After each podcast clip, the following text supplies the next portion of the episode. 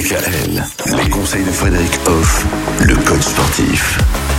Le sport chez les enfants, on en parle avec vous Frédéric Hoff. C'est vrai que ben, plus c'est pris tôt, on va dire le sport, je pense que mieux c'est. Et c'est ce que vous nous disiez hier, notre corps il est fait pour bouger. Il est fait pour bouger même avant la naissance. Alors là, faut qu'on m'explique. Alors, première chose, vous, en tant que femme enceinte, là, vous N'est-ce ressentez Oui. de la vie en vous. Donc, le corps de ce futur enfant Mhm. bouge et Oui. vit. Donc, pourquoi pas déjà lui amener des choses euh, dans cet état d'esprit?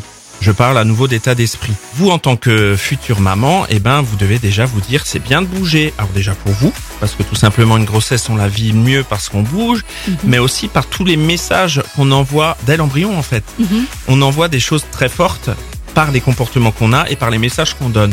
On peut par exemple lui parler à son enfant et lui dire ah c'est bien tu bouges, le féliciter dans ce qu'il est en train de faire. Vous sentez votre ventre bouger, vous le sentez bouger et du coup il reçoit ces messages positifs. Donc déjà vous agissez bien pour euh, quand il sera déprimé à 40 ans, il le vivra mieux grâce à ça. Et c'est vrai qu'il y a beaucoup comme ça de choses qui s'impriment, et on le sait maintenant, hein, bien avant euh, la naissance, au travers de la communication qu'il y a entre la mère et l'enfant. Donc voilà, je prends note. Quand je vais le sentir bouger, je vais l'encourager à bouger davantage.